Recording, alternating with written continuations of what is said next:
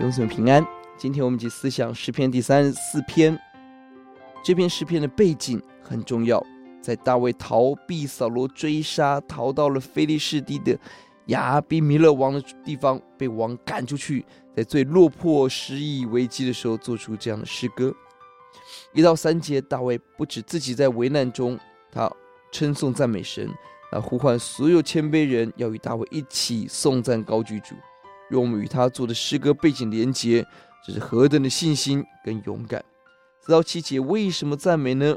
赞美的原因是因为看见神奇妙的拯救，在人看来他是被人赶出来落魄潦倒，在大卫的眼中这是神拯救的方法，这是一个属灵的眼光。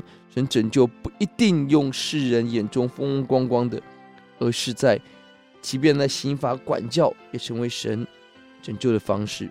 第七节。提到了神的使者在大卫四围安营搭救大卫，不是看到敌人在四围，而是上帝在四围。八到十节就呼唤人起来投靠神。第八节是要节，你们要尝尝主人的滋味，便知道他是美善，投靠他的有福了。第九节耶和华的圣名呢，你们要敬畏他，敬畏他的一无所缺。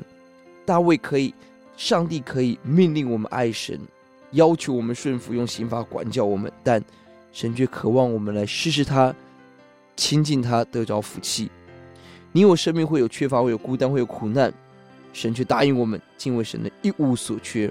这在逃难时候的人所发出的诗歌，何等的美！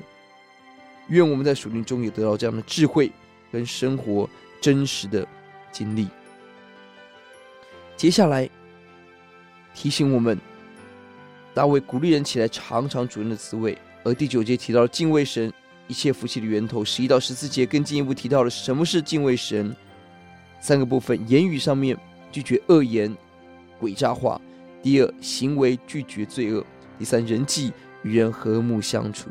大卫没有停留在敬畏神的好处，而具，而是把具体生活应当有的行为指出来，成为我们具体操练敬畏神的指南。我们。分享圣经的人，要让人清楚的看到生活的应用。十二到二十二节交错的呈现义人、恶人不同的命运结果。义人祷告得垂听，蒙神拯救。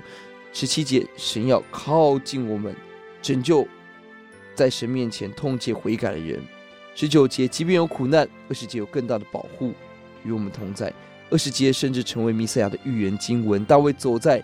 弥赛亚预言的道路就是跟随神是加路，何等有福！反观恶人，十六节神变脸，二十一节自己的恶要害死自己，而且要被定罪。我们祷告，主你让所有慕道友、所有的基督徒勇敢的每天尝尝主恩，敬畏神，得着美福。谢谢主，奉主的名，阿门。